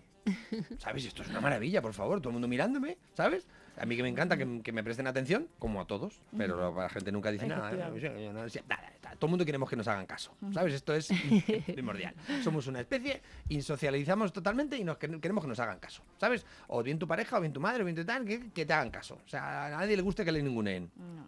Cuanto más caso te hacen, pues más te gusta, ¿no? Y es los artistas trabajamos con eso, nos gusta que nos hagan caso. ¿Qué ocurre? Si ese caso que te hacen tú no lo transformas en, en agradecimiento, lo transformas en ego y en, en ego, en ego artístico me refiero, pues entonces te, te van a glorias. Pero si no, es muy bonito. Entonces siempre he sido así, con seis años. Ya con nueve años me preguntaron en el colegio que quería ser de mayor, esto lo he contado muchas veces, todo el mundo diciendo que cosas súper raras, ¿sabes? Claro que nunca... Ingeniero. Sí, no, astronauta, policía, notario, para no hacer tanto el día. ¿Sabes? ¿Quién supera eso? Funcionario, toma ya, esto es que lo sabes. Perfecto, todo el mundo, ah, con todo mi cariño para los funcionarios, pero sí que es verdad que tienen ese, ese halo de, de- En la comedia siempre nos hacemos chiste con eso, pero que recuerden que es humor y el humor es, es bonito si se hace desde el amor. Eh, y me preguntaban a mí, yo decía, yo quiero ser payaso, y todo el mundo se escojonaba. ¡Ah! Digo, pues parece que voy bien. ¿Sabes? Sí. Era lo que quería. Claro, y en ese, y en ese momento yo me di cuenta, yo, yo sentí eso aquel día, eh, creo que era, no sé si era septiembre, de, cuando yo tenía nueve años, ¿no? Es en 2000 1974 aproximadamente, ¿no? Me acuerdo porque el año siguiente fue cuando se murió Franco, ¿no? Y me acuerdo que era ahí. Y llegaron ahí a preguntar al colegio y yo me acuerdo de ese día porque llegaron gente como muy seria, todos ahí preguntando y tal. Y yo veía a todo el mundo diciendo cosas y yo decía, no, no me resuena nada de esto, ¿sabes? No quiero ser nada de esto, porque yo ya venía de los payasos de la tele, Gaby Fofo, Miliki Fofito, Claro, venía de esa, de esa fascinación absoluta de decir, wow, qué bonita es la felicidad y qué bonito es cuando la gente ríe, baila y canta. Y cuando alguien, cuando esos señores preguntaban cómo están ustedes, todos los niños contestábamos, bien. A lo mejor había alguno que no, pero ahí cambiabas tu energía y contestabas que bien. Y yo sentí en ese momento que quería, que quería hacer eso el resto de mi vida. Quería mm, subirme a un escenario, hacer cosas y que la gente fuera feliz. Ujú. Y no te cuesta hacer reír a la gente, porque dicen que es lo más que es más fácil, es más difícil hacer reír que hacer llorar. Parece ser que no me cuesta, parece ser que no. No, aparte que es que yo no lo, no lo hago como forzado, no digo te voy a hacer reír, es que es mi carácter. Ujú. O sea, yo tengo esa, esa forma de ser y, y a lo largo de mi vida me ha acompañado muy bonito y ha sido una herramienta que ha salvado mi vida, la risa. Me he dado cuenta después, ¿vale? De hecho, yo me di cuenta de que me llamaba Rielo mu- bastante tarde, ¿eh? No, no, no, no fue desde el principio, decía, "Hostia, porque es que es Rielo, no es Rielo, ¿sabes? Claro. Y en mi apellido, además, mi apellido es doble, porque uno es eh, Rielo, de reír, y luego está el verbo rielar. ¿Lo conocéis, el verbo rielar? No, la primera vez que lo escucho, fíjate. Seguro que lo conocéis, porque ¿quién no conoce la canción del pirata de Espronceda? Sí. Con 100 cañones por banda, viento en popa a toda vela, no no corta el mar si no vuela, un velero bergantil. Bajé el pirata que llaman, por su bravura el temido, en todo el mar conocido, del uno al otro confín. La luna en el mar, riela. Mm, fíjate. ¿Sabéis qué es rielar? Mm, Brillar, con luz trémula. Guau, Guau. eh, vaya apellidazo que tienes. Oh my eh. god, impresionante. Mm. Y voy más allá. Ahora estoy trabajando en el proyecto de Visila Bococo. Ah, mira. con su libro Todos tenemos una historia que contar y ella es de Guinea Ecuatorial y le dice a su padre, oye, estoy trabajando con Ángel Rielo, me dice, ese hombre es Bubi, ese hombre es de Guinea. Digo, dice, no, es español. Dice, ¿y por qué dices eso, papá? Porque Rielo significa el río que llega a todas partes en Guau. Bubi. Madre mía. ¿Te das cuenta? apellido más completo. Es una- Es apareciendo. una maravilla. Mm. Es una maravilla. Sí, sí. Entonces al final te vas dando cuenta de que hay algo en ti que puedes eh, abrazar y que la respuesta a todo lo que puedes llegar a hacer no está fuera, está dentro de ti. Está en asumir tu responsabilidad. Si no asumimos responsabilidades, porque normalmente es más fácil eh, tirar balones fuera y responsabilizar a otro de las cosas que nos pasan, ¿sabes? De que, no ha sido él, ha sido él. Claro, siempre, sí. ¿eh? pero es instantáneo, ¿no? O sea que se ha roto algo, no, no, no, enseguida vas a llamar al otro. Ahí, un ejercicio constante de, de tu Desde ego. pequeños. Desde tu sí. ego para no que le tener... echaban la bronca al hermano. al- Porque te regañaban si eras tú. Entonces, si te hubieran tratado con amor y te hubieran dicho, no te preocupes, no pasa nada, Total. hubieras dicho, sí, he sido yo, pero no me he dado cuenta. Mm. Pero como no te han enseñado eso, pues tú quieres que la culpa se la lleve otro porque había un- una connotación negativa. Entonces, bueno, la risa es- es- me ha acompañado toda, toda, toda mi vida, siempre. Y creo que es una herramienta maravillosa. Y ahora estoy defendiendo, soy, estoy a capa y espada defendiendo con el nuevo, con el nuevo proyecto que es Efecto Rielo, porque es eh, tan importante saber el peso que tiene la risa en- y la importancia que tiene la risa, porque no se trata de, de simplemente una expresión de júbilo, es, también es eso. Pero la risa es una herramienta que está dentro de nosotros, está en nuestra mente, para relativizar las situaciones dramáticas de la vida. Se llama la comicidad, ¿no? Es decir, Lo que pasa es que muchas veces confundimos porque nos han vendido la película, igual que nos vendieron lo de la felicidad, que era lo que tuvieras y no lo que eras, y eso es absurdo, pues nos vendieron también, confundieron también felicidad con placer, ¿de acuerdo? A ver. Entonces ha habido mucha, mucha trama oscura por ahí que se le ha puesto la etiqueta. Es como cuando hablas de amor, todo el mundo piensa en romántico. Sí. Hola, perdona. Amor Léete. filial, amor... Léete, eh, amor, todo, amor, amor. en esencia. Después le puedes poner etiquetas, puede haber subcarpetas, ¿sabes? Puede haber Sí. subdelegaciones, ¿de acuerdo? Pero la primigenia es el amor que somos. La Es verdad. esencia de todos los seres humanos es amor. Ujú. Y a partir de ahí lo demás, pero al amor es romántico. Yo escribí el libro del amor y todas las entrevistas me decían, bueno, entonces con esto de las parejas, digo, perdona, ¿te has leído el libro? Claro. ¿Has visto lo que se habla de, de ahí de amor? Se habla de mucho más. El amor romántico es solo un capítulo. Grande, porque hay mucha energía de sufrimiento en el, en el amor romántico no, no, no bien expresado y no bien vivido, hay mucho sufrimiento. De hecho, el 80% de la gente que sufre muy, muy, muy, muy, muy fuerte en, en este universo es por desamor, Mm, ¿sabes? sí. O sea, eso es y es de las peores cosas. Y cuánto cine y cuánta literatura ha generado Y ese dices, amor. y dices, Rielo, ¿cómo- canciones. pero ¿cómo dices eso? Digo, pues porque básicamente en tu vida te vas a enamorar muchas más veces que cosas malas te van a pasar de otro tipo, ¿sabes? Más, más, te vas a enamorar más veces que personas se te van a morir, te vas a enamorar más veces que enfermedades que vas a tener o accidentes que vas a tener. Entonces el tanto por ciento es más elevado, ¿no? Entonces también hay, hay un error con el tema de la risa, porque se la ha, se la ha marginado. Y era como, no te rías. Alguien una vez en tu infancia te dijo, ya está bien, ya eres mayorcito, tómate las cosas en serio. Efectivamente. Y tú dices, ¿y tú? Eh, mayorcito, ¿por qué? Si yo hasta ayer era un pequeñajo que te hacían gracia mis chistes, pero ya un día no. Y alguien te dice eso, y recordar que cada vez que nos dicen algo, si te lo crees, ya lo creas.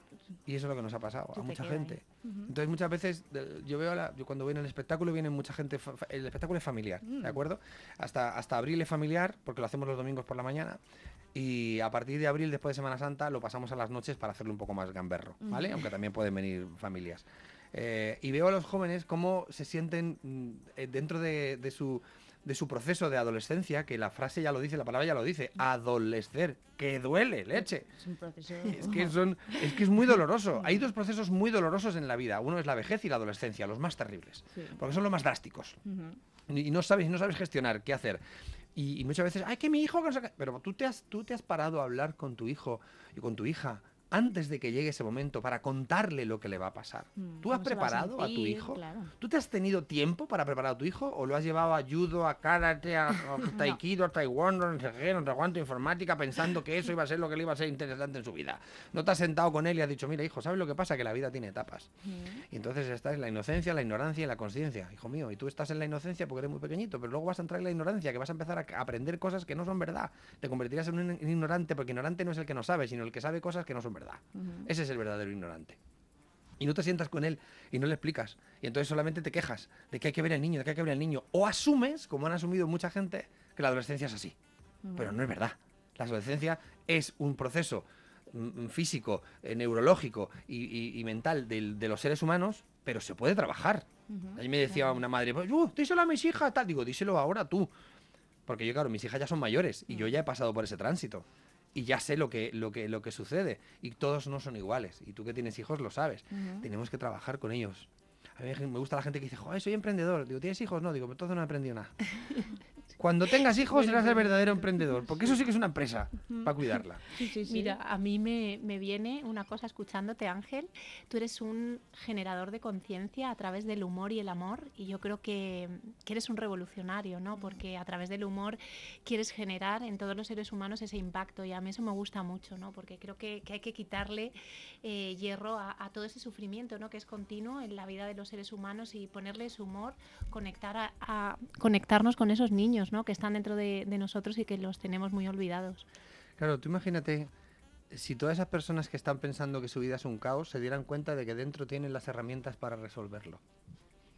Y como no han mirado dentro porque han mirado fuera, pues no las ven. Buscar fuera, ¿sabes? claro. Sabéis la analogía de las gafas en la cabeza, ¿no? Sí. ¿Cuántas veces no lo hemos hablado? Tienes la gafa en la cabeza, la tienes, la gafa, la gafa, No la la gafa, la gafa, encuentro. la gafa. Había un vídeo que me hacía muchísima gracia de una chica en, en- me parece que en TikTok y tal, se ponía a hacer un, un, un vídeo y de repente decía, ¡mi teléfono! ¡Ay, mi teléfono! ¿Dónde está mi teléfono? Y le decía a la amiga, ahí. Y entonces ella flipa, ¿no? Está, echaba de menos algo y lo tenía delante, ¿no? Entonces esa es la herramienta. Yo creo que todos y cada uno de nosotros y nosotras tenemos dones maravillosos y lo que hay que hacer es entrenarlos y tener confianza.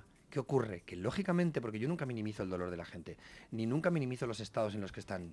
¿De acuerdo? Yo entiendo que para alguien que nunca ha, mirado dentro, diga, ¿eso cómo se hace? Mm. Pero por favor, si alguien te abre la puerta y te dice cómo se hace, por lo menos confía y hazlo.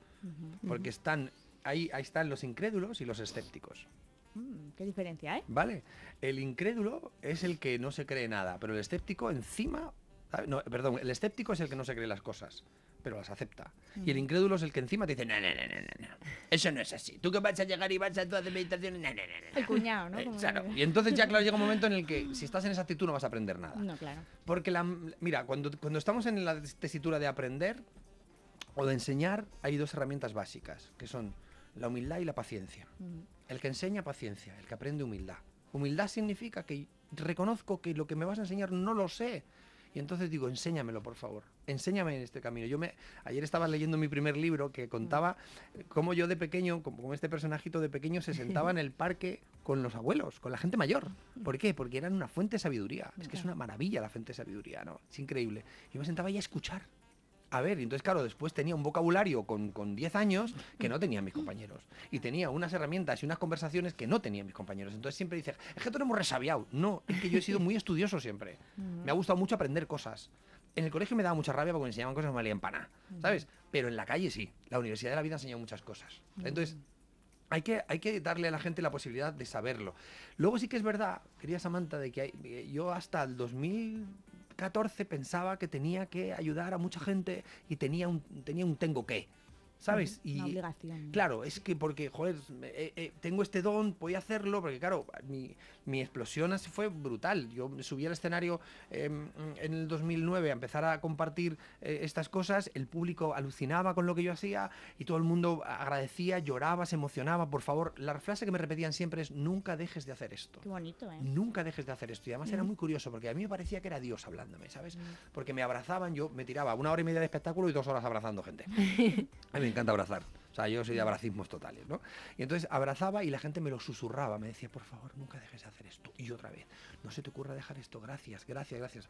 Había un gracias muy, muy continuado y tal, pero luego siempre venía la palabra de nunca dejes de hacer, no dejes de hacer esto. Y eso siempre llegaba en el momento en el que yo decía, no puedo más. Y llegaba la palabra, Claro. ¡pum! Nunca dejes de hacer Sí, esto. pero claro, Nunca llega de- un momento en el que... Claro, nunca dejes de hacer esto. Y cuando yo empiezo a, a sentir que, que- que tengo esta capacidad de, de- de- Es muy fácil que el ego espiritual te explote la cabeza y que digas, claro, es que tú eres el Mesías. Tú eres el nuevo Mesías. Déjate el pelo largo. Déjate la barba. Que te pareces al Jesús. Vamos adelante. Y entonces, claro, yo me creí que tenía que. Y no es así. No tengo, yo no tengo que nada. No tengo que hacer nada. No tengo que hacer. Solo tengo que ser. Mm, y así es mucho más, más fácil y más cómodo para ti. Yo creo que también así llegas mejor, ¿no? A la gente. No lo sé, es más, am- es más amoroso para mí, porque eh, al final he accedido a la información y he entendido que yo soy responsable de la acción y no del resultado. Entonces yo hago, ¿sabes? Hago y, y estoy en el ser constantemente y, y siendo, el resultado no, no me corresponde a mí. Mm. O sea, yo hago, yo hago un- yo diseño, yo compongo canciones, yo hago yo- cualquier cosa desde el ser, desde el disfrutar, ¿de acuerdo?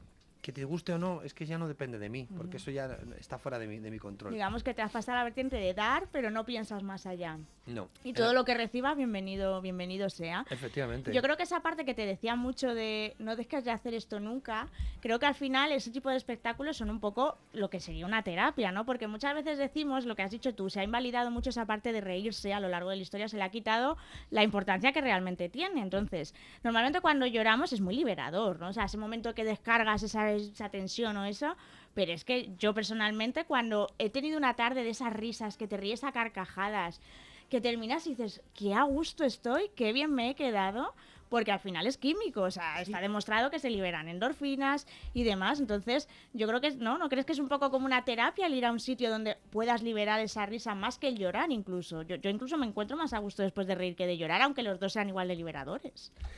Te voy a decir algo. eh, creo que el sold out que pongo cada semana, cada mes en el teatro tiene que ver con que la gente sale de allí diferente de cómo entró. Eso está bien, pero yo siempre le digo lo mismo. Digo, pero no esperes a que yo te haga reír para ser feliz. Tú puedes convertirte en risa. Esto tiene que ser una acción desde dentro hacia afuera. Somos todo aquello que entregamos. Somos el amor que damos, la alegría que damos. Eso es lo que somos. O sea, si tú te enfadas con alguien, eso es- tú, eres, tú eres el enfado.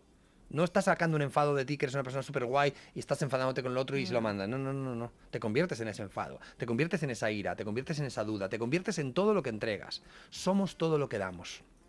Entonces, si tú quieres que tu vida sea de realmente placentera, conviértete en alegría. Tú, sin motivo. O sea, yo no tengo ningún motivo. Yo me levanto por las mañanas y no pienso en un motivo para poder reír. Simplemente digo, ríe, tío. Y me pongo a reír, y me pongo a cantar, y me pongo a hacer el, el- el- cabrilla, porque me encanta, y me pongo a- a- delante del espejo y me hablo y me digo y tal, y, y juego y canto y bailo y tal y cual.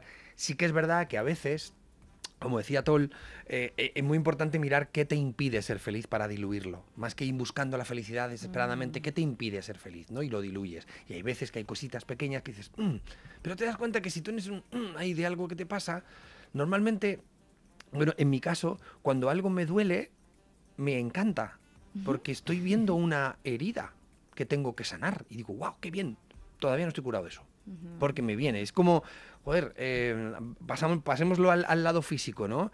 Qué bien que te duela algo para que sepas que tienes que ir al médico y que te encuentren una cosa que es peor, ¿vale? Entonces, si no te duele, ¿sabes? Es un problema que hay muchas, algunas enfermedades que no duelen y no te das cuenta y entonces se van generando dentro. ¿Me entiendes? Por eso es tan importante que cuando te duela algo, cuando hay una herida, cuando y te digo dolor, simplemente vamos a trasladar la palabra dolor, porque parece como muy dramática, a molestar. Sí. ¿Te molesta que tu hijo um, grite o no te diga tal? Mira a ver por qué te molesta.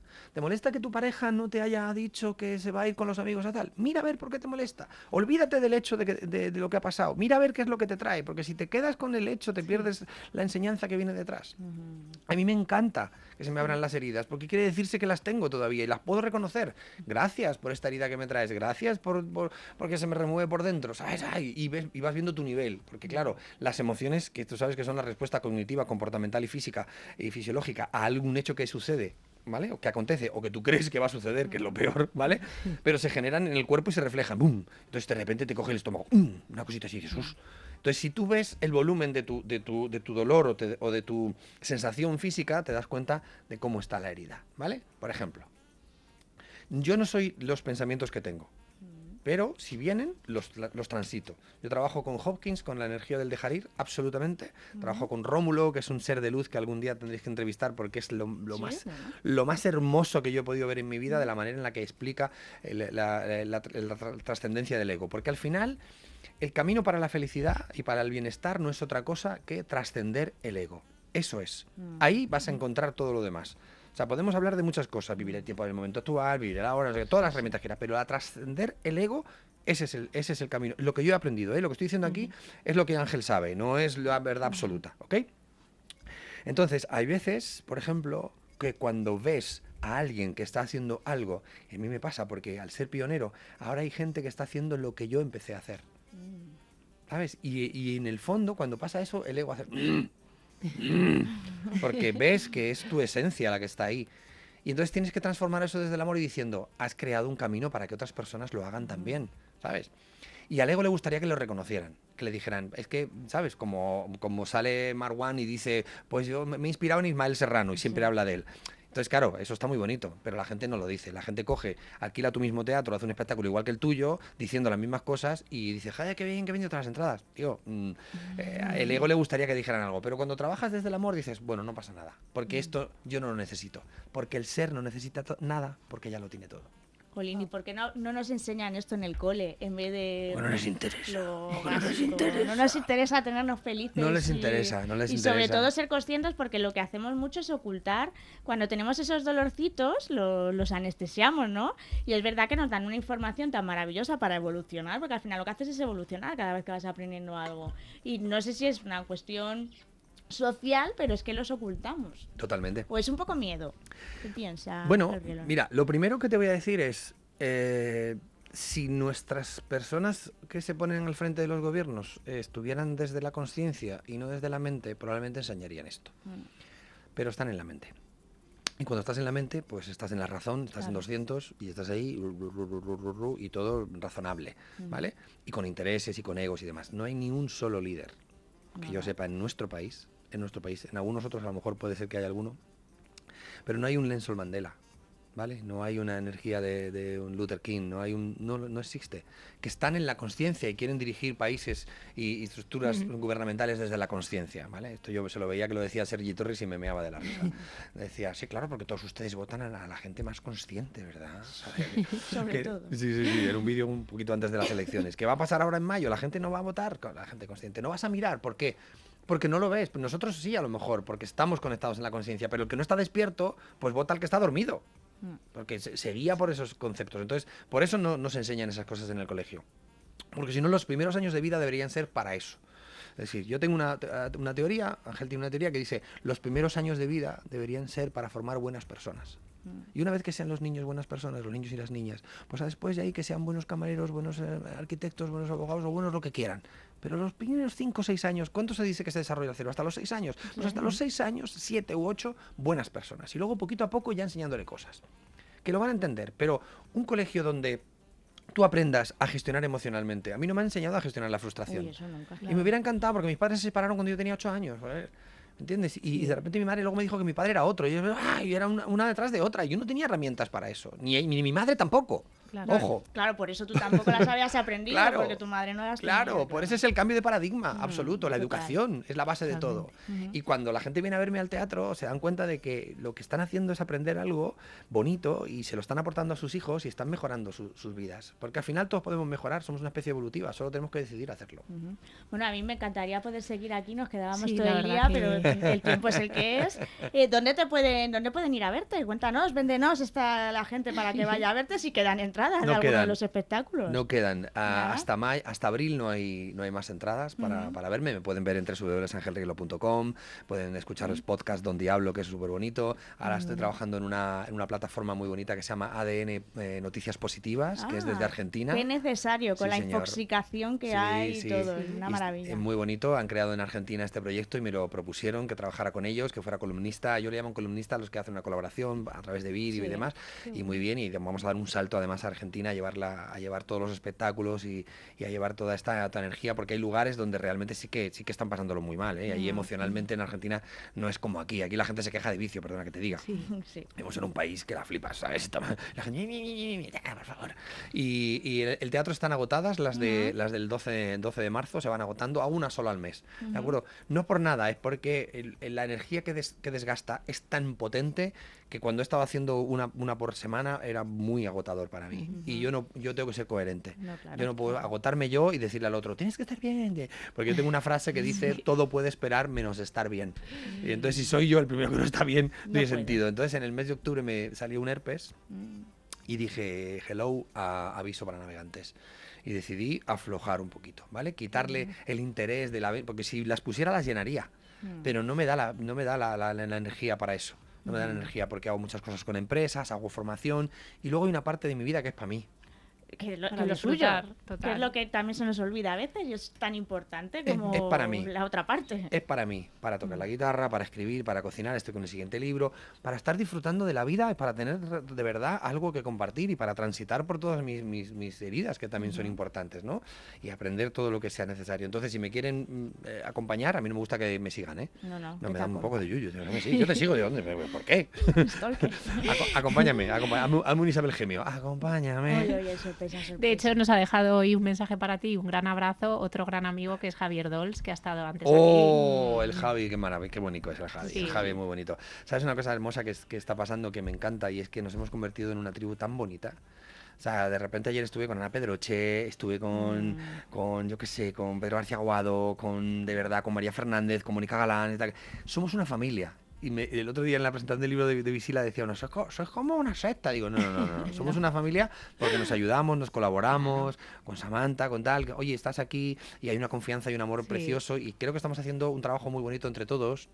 Y hay que tener en cuenta que muchas veces lo que me ha pasado a mí le puede pasar a otras personas, ¿no? Que es que te creas que tienes que y entonces antepongas los intereses antes que el amor y entonces Sí. ya no estás. Aunque tú creas que sí, que lo estás haciendo por un bien, nunca hay que imponer los intereses. A mí donde me dicen, vente a una cena que hay gente que muy interesante, digo, no, no, no, entonces, si me va a interesar no es, si me van a gustar, me lo voy a pasar bien, me van a aportar algo emocionalmente, sí, pero no me digas que es por interés, porque entonces no voy. Porque yo no vivo en el mundo del interés. A mí me- no, no me interesa nada que sea interesante. de, de interés. De interés general. Bueno. Pues nada, Ángel, muchísimas gracias por acompañarnos y que sigas dando ese amor y que sigas trabajando ese amor y esa felicidad por todos los teatros y por todos los sitios donde vayas, ¿verdad, Samantha? Pues- Totalmente. Pues, claro que sí, será, será un placer. amor. Oye, eh, mm, decidme una cosa, ¿esto cuándo se ve? Pues mira, esto se emite el próximo, lo estamos grabando para ahora ya si nos estás escuchando este lo grabamos el pasado martes, ahora estamos en, en sábado de 12 a 2 en Libertad, F- en Radio Libertad, perdón, 107.0. Te ha hecho, te ha hecho un podcast, la tía. ¿Le voy a decir una cosa de una cosa pequeña? Pues nada, escuchar el programa porque es muy bonito y hemos compartido aquí estas criaturas y yo. Bueno, y los chicos que están aquí también, que son maravillosos, el equipo técnico. ¡Oh, fuerte aplauso para el equipo técnico! Aquí como veis, mm, todo improvisación, no hay problema. La vida es improvisación, mi vida. Porque si no, si lo escribes todo, bueno. ya no es una vida, es un guion. Mm. Pues nada, nos vemos la semana que viene. Aquí os hemos dejado con amor, con felicidad y con mucha, mucha risa y alegría, que es lo importante. Hasta luego. Adiós. Sí.